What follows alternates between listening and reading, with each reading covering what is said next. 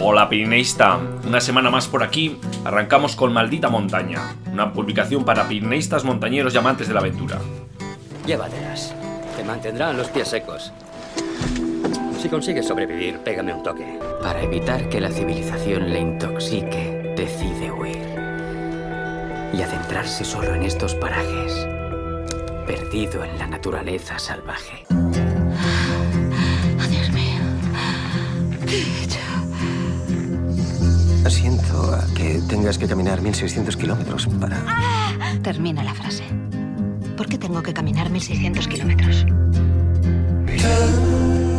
Travesía presenta Maldita Montaña, aires de altura para toda la semana con Eduardo Azcona y Enrique López. ¿Te sientes sola? Estaba más sola en mi vida real que aquí.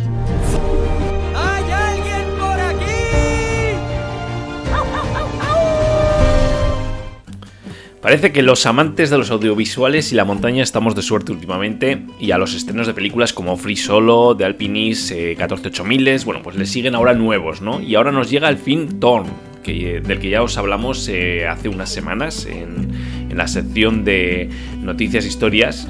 Y a lo interesante que puede ser el recorrido de este documental por toda la vida del, gran alpinista, ¿no? Que, que fue mm, Alex Love, pues está el que se le suma que es su propio hijo, Maslov, quien está detrás de las cámaras, ¿no? Hemos querido indagar un poco más en, este film y, eh, y, bueno, os traemos también otras, otras cosas en el, en el podcast eh, Maldita Montaña de esta semana. Entre ellas, bueno, pues os traemos una, una ruta por Áraba, eh, la Sierra Alzania, una ruta para coleccionistas de, de cimas. Bueno, y como os decía, eh, os eh, presentábamos en el boletín de esta semana un artículo sobre la película Tone.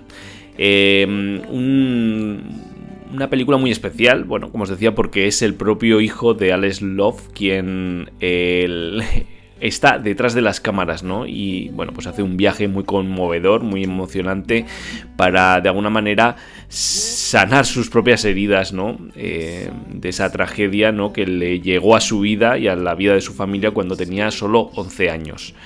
Bueno, es una película que eh, podemos ver en Disney Plus y, y bueno, que promete y y, como os decía, estamos de suerte los, los aficionados a los eh, audiovisuales de montaña, pues porque la verdad que está siendo una temática que, bueno, están frecuentando o está teniendo el apoyo de las grandes eh, plataformas, ¿no? Y, y bueno, y la oferta, pues la verdad que es de, gran calidad, ¿no? Como os decía, tenemos ahora a Ton, ¿no? Eh, cuando tenía apenas 11 años, eh, Maslow eh, tuvo que afrontar la triste experiencia de la muerte de su padre, Alex, en una avalancha en el Himalaya, ¿no? Alex, uno de, los, de la, las grandes leyendas del alpinismo de, de altura, por así decir, ¿no? Bueno, pues ahora, eh, tras dos décadas eh, después de esta tragedia, eh, Mas quiere desenterrar todo lo que quedó oculto con el fallecimiento de su padre y sanar esas heridas, como decíamos. Y, nos trae pues a las pantallas esta película bueno, en la que él está como protagonista, digamos, delante de las cámaras y detrás de las cámaras, ¿no? Está lleno de recuerdos, como no puede ser de otra manera. Eh, veremos imágenes inéditas ¿no? del archivo personal de, de Alex eh, Love eh, y bueno, se podrán ver vídeos reales de sus escaladas extremas ¿no? que ha realizado pues, durante una vida dedicada a las es, expediciones. ¿no? Bueno, veremos los, los peligros que afrontaba y, y, bueno, pues veremos todo ese viaje ¿no? del, del, hijo, de la familia, pues para entender, ¿no? Porque su padre, digamos, que arriesgaba tanto, ¿no? Cuando tenía pues una familia que le quería y, y, y bueno, pues eh, de alguna manera era la espina que, que más eh, quería quitarse, ¿no? El, eh, buscando ese entendimiento, ese viaje que realiza a través de este largometraje, ¿no? Bueno, a través de, estas imágenes, eh, bueno, podremos ver el cariño que sentía Alex a sus hijos ¿no? y a la familia. Y, bueno, como os decía, pues no fue fácil para los tres niños asimilar por qué su padre estuvo dispuesto a arriesgar su vida, ¿no? Sabiendo pues que ellos estaban en casa, por así decir. Como cineasta, eh, más lleva este documental a un nivel más allá de los simples cortos que estaba acostumbrado a, realizar, que, sino que bueno, modifica algunas secuencias para lograr mediante edición de imágenes, pues juntar, digamos, las fotos de sus padres con la de sus hermanos. Eh, en contraposición de, pues, digamos, de esas expediciones con la vida eh, familiar y, y, bueno, y el día a día de, la familia, ¿no? Bueno, como no puede ser de otra manera, los paisajes naturales impresionan, es el, digamos, también el plato fuerte de este documental. Y bueno, pues eh, os invito a que, mm, a que cuando lo tengamos disponible, pues lo, visualicemos porque la verdad que es una película que promete. Eh, ya no es el hecho en sí histórico, ¿no? De cómo, mm, cómo Alex desaparece en el Sisapagma, eh, sino también, pues bueno, es todo ese viaje. luego, bueno, hubo también la posterior boda de, de Conrad Tanker con, la, con la difunta con la difunta, ¿no? Eh, que bueno, recordar que Conrad pues era el compañero inseparable de, de Alex Love. Y, bueno, que al final fue quien se encargó de, de, la familia, ¿no? Eh, bueno, fue la verdad que el accidente de Alex fue un trauma también eh, para la familia y para Conrad y sin duda pues yo creo que les unió más, ¿no? La cinta mm, arranca con la aparición del cuerpo de, de Alex en, eh, bueno, eh, son Uli, mm, Steck y David Gotter quien lo encuentran en una de, las expediciones al Sisapagma, en la vertiente sur. Y ahí digamos que arranca toda esta historia. Bueno, os invito a que la visualicéis cuando la tengáis disponible. Como, bueno, y aquí ya cierro capítulo, pues ya no por el recorrido de una de las figuras del alpinismo, una de las grandes figuras del alpinismo, sino también por la historia que hay detrás, ¿no? Y, contada de primera mano, como no puede ser por, por más detrás de las cámaras y delante de las cámaras. Os decía que os traemos también nuevos contenidos esta semana. Como sabéis, bueno, seguiremos un poco la estructura que mm, iniciamos con, con la nueva temporada de 2022. Eh, como sabéis, bueno, son dos, un par de contenidos eh, seleccionados, digamos, a, un poco a los intereses que tenemos toda la comunidad. Y luego pues llegan las secciones de buscamos un lugar y relatos de altura para terminar ya con las noticias e historias más destacadas. Esta semana eh, os proponemos una ruta por la Sierra de Alzania, en Álava, ¿no? de esas de ir enlazando picos uno tras otro que vuelven locos a los coleccionistas de cimas y a los tachamontes. A los tachamontes, vaya término hemos acuñado, ¿no? Y bueno, hoy haremos un total de siete cimas de cierta eh, prominencia, eh, con algunas, bueno, reseñables como es el, es el Arad, por ejemplo, ¿no?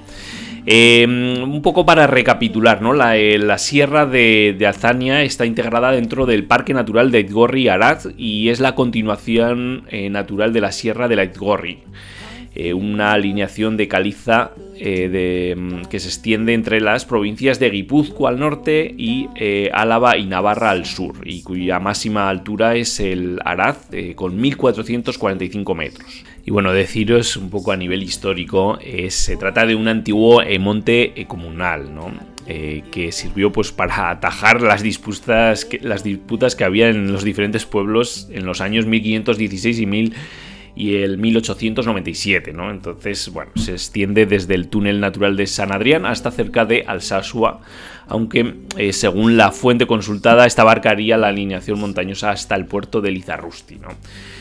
Eh, una ruta eh, que, mm, que, os recomendamos y que, y que bueno, eh, tenéis en el, en el boletín. Un poco os voy a hacer un pequeño resumen, ¿no? bueno, parte de, de Araya para dirigirse faldeando la sierra en busca del barranco de Urrapieta, ¿no? por donde, bueno, ascenderemos sin sendero hasta la cima de, del Albániz. El recorrido continúa hasta el collado situado al norte, donde se enlaza con la ancha cresta que, que se desprende del Humantia. eh, siguiendo la cresta por la parte alta iremos una tras una eh, sumando el resto de picos de la jornada. Como os decía, completaremos siete cimas a lo largo de la jornada y bueno, luego descendemos Argorri y el descenso a Araya lo transcurre entre Ayedos, compartiendo el recorrido en algún tramo con el GR 120. Bueno, una ruta muy, exquisita, así vamos a decirla, que circular, eh, que enlaza cimas, bueno, lo tiene todo para conocer esta zona de Álava y que os recomendamos visitar, como no puede ser de otra manera. Y llegamos ahora a la sección Buscamos este lugar, ¿no? Bueno, que ya sabéis que cada semana eh, jugamos de esta manera, ¿no? Al Buscamos el lugar, con unas pistas, con una fotografía, y os preguntamos, ¿sabéis de qué lugar se trata?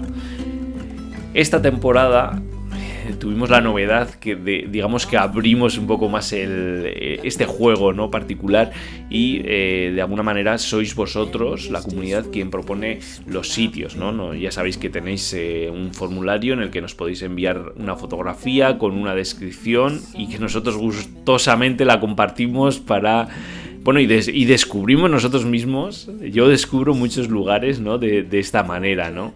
Y bueno, os digo que está, en esta ocasión, en esta ocasión eh, nos trae este lugar eh, Nicolau eh, Crespi. Os voy a describir un poco la, fotografía. Es rocosa, rocosa. Bueno, una, veo una arista, ¿no?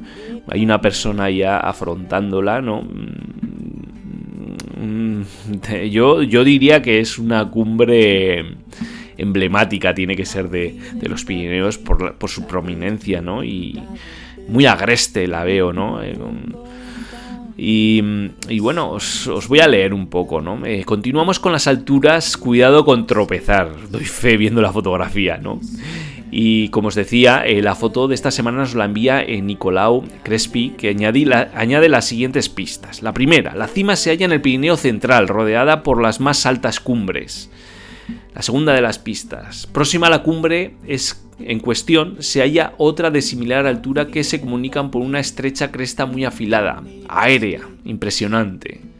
Y la tercera, desde lo alto se divisa un extenso panorama hacia el Posets, las cumbres de Tribagorza y Payars. Bueno, pues ahí están las pistas de esta semana. Veremos la, eh, la siguiente semana a ver de qué lugar estamos hablando. Y bueno, ¿cuál fue el lugar de la semana pasada? Bueno, pues la montaña que veíamos la semana pasada era el Maupas o Malpas, llamado así por un paso malo que se encuentra al subir por la vertiente norte, ¿no? desde el refugio de Maupas. La foto está tomada desde la subida al pico Boum, que tiene la particularidad de ser el 3000 más central de todo el Pirineo, el más equidistante entre los núcleos del Balaitus y la pica de Stats.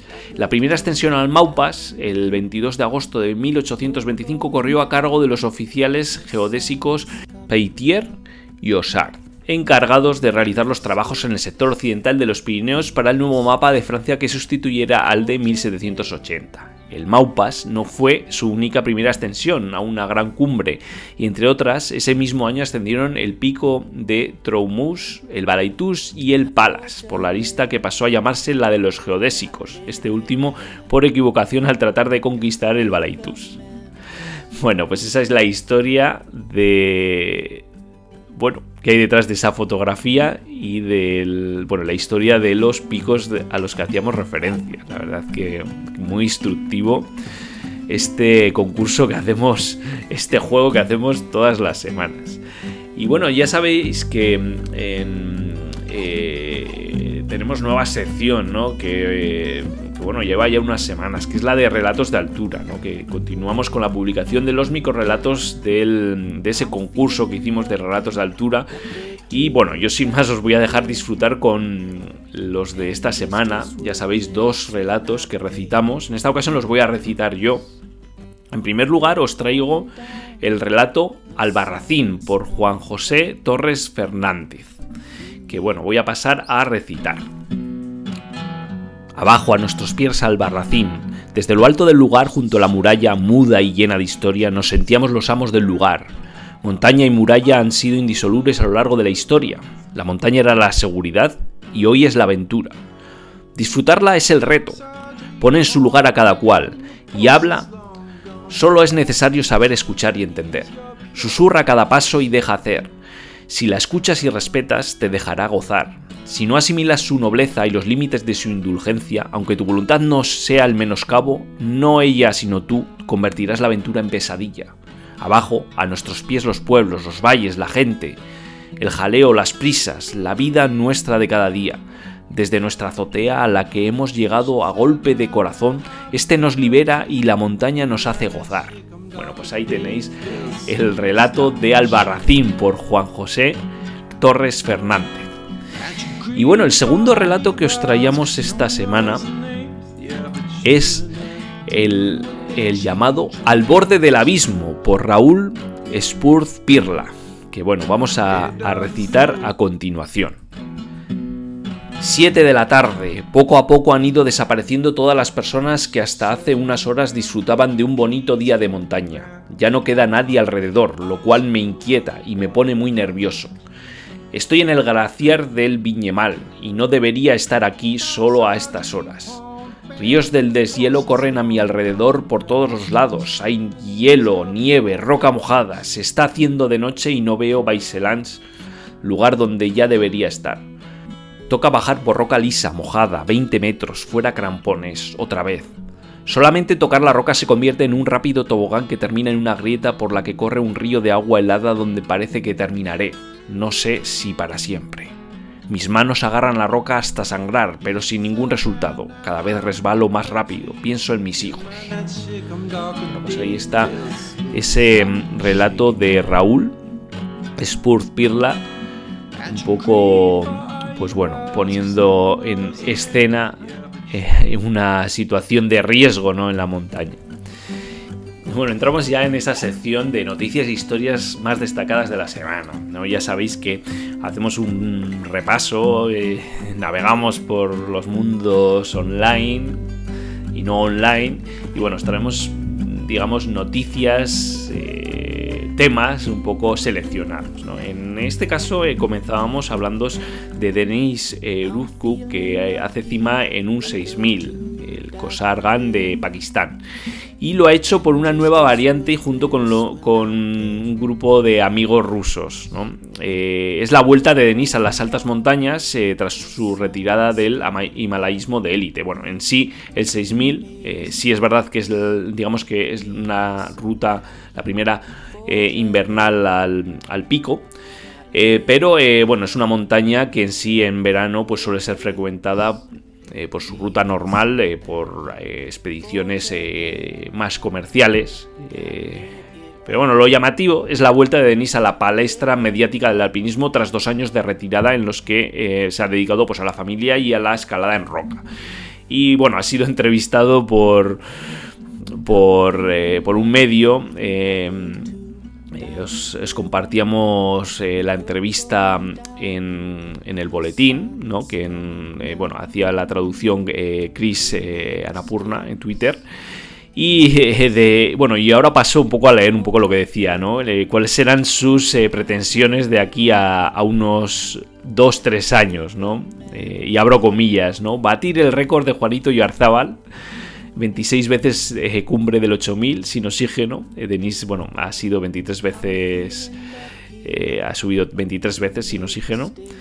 Luego, abrir una nueva ruta en estilo alpino a un 8000 en compañía de una mujer alpinista.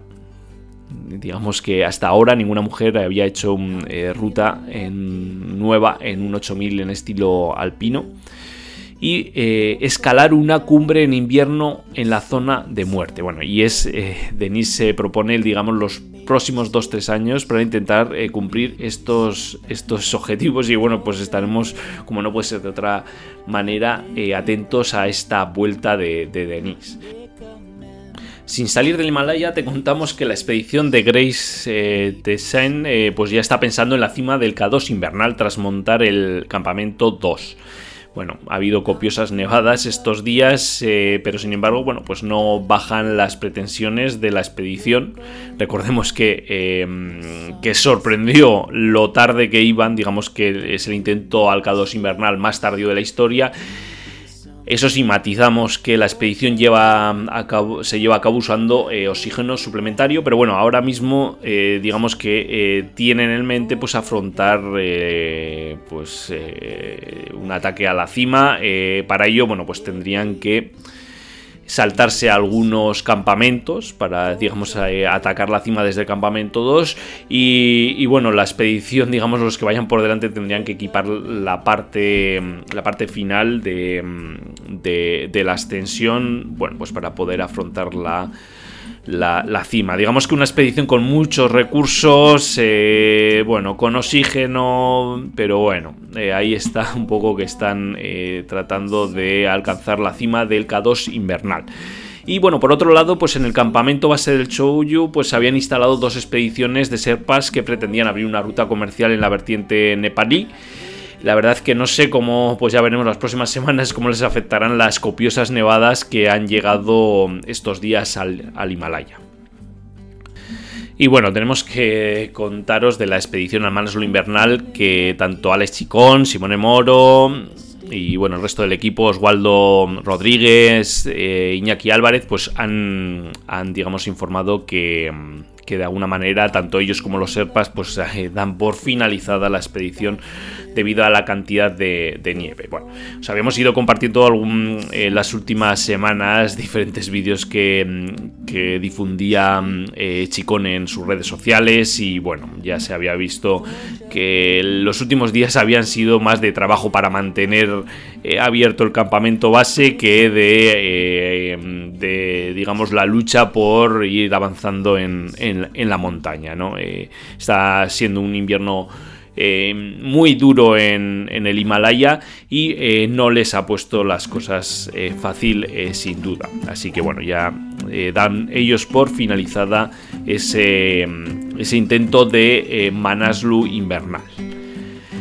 Y bueno, así por recalcar, os, compartíamos un, vídeo en el que en algunos de esos momentos que les había dado tregua la meteorología, bueno, pues han comido una chuleta de terrabuey a la brasa, un poco con cierta cierta inventiva y creatividad pues para digamos asarla en un campamento base a a un, pico de, campamento base de un pico de 8000 metros, ¿no? Pues bueno, eh, las brasas las tenían, pero han tenido que sacar eh, el ingenio pues para ver cómo hacer una parrilla y seguro que les habrá venido bien pues para eh, coger energías entre en ese ardua tarea y la que les queda un poco para retirar todo el material del campamento base. Bueno, os contábamos también que nace el Pirineos Mountain Film Festival, un nuevo certamen que mm, eh, tendrá como lugar de mm, lugar Huesca, eh, que eh, coge el testigo del Tour Mundial de, de Banff, buscando bueno, por ser referente internacional en el cine de aventura y naturaleza. La primera edición eh, va a desarrollarse entre el 16 y el 19 de febrero en Huesca, como os decíamos, y como padrino para esta edición contará con el alpinista y escritor Sebastián Álvaro. También, bueno, visitará el certamen la escaladora Silvia Vidal para presentar Sincronía Mágica, la primera ascensión de la cara oeste del Cerro Chileno Grande. Por recordar, bueno, Silvia fue distinguida hace unos meses con, el, con la mención especial en los Piolet de Oro de 2021. Y bueno, cerramos la sección con un vídeo que es un poco difícil que os lo transmita aquí a través de las ondas, pero lo voy a intentar, que se ve una seta de, nieve con una escaladora en la, en la cima. ¿no? Nos lo compartía eh, arroba Chris eh, Anapurna en, en, Twitter y eh, lo hemos lo tenéis en el boletín de esta semana, porque la verdad que, es espectacular, ¿no? y, bueno, te preguntaría si te sentarías allí, ¿no? Eh, eh Pitri, Jed, eh, eh hicieron hace unas semanas la travesía del cerro Stanhard de Punta Herrón y Torreeger. Y bueno, este es una, un vídeo grabado en dron de, de, esa, de, par, de un momento de, esa, de esas cimas, ¿no? Y bueno, llega la sección la, foto de la semana, que ya sabéis que es el colofón al episodio de Maldita Montaña. En este caso os hemos traído, bueno, pues a un grupo que, está ahí subiendo, ¿no? Por lo que parece un corredor. Por, el que es el corredor, el corredor a la cima de Ourlenot que nos lo trae eh, arroba eh, en Instagram. Bueno, pues una de estas actividades que nos motivan a seguir ¿no? en, eh, la actividad invernal, ¿no? También a veces tan dura y, gratificante. Bueno, pues eh, muchas gracias a Charlotte eh, Bex que nos trae esta fotografía, arroba Chavets en Instagram. Bueno, como sabéis, nos podéis hacer llegar las fotografías etiquetándonos con arroba travesía o compartiendo con el hashtag travesía pirenaica. Y bueno, hasta aquí el episodio de esta semana, como siempre ha sido un placer y no me queda más que despedirme y desearos, bueno, pues que disfrutéis de, de la montaña hasta que nos volvamos a oír a la próxima semana. Así que un abrazo familia y eh, salud y montaña. Venga, nos vemos. Y como decía Jack Kerouac, porque al final no recordarás el tiempo que permaneciste en la oficina o arreglando tu casa, ve y escala esa maldita montaña.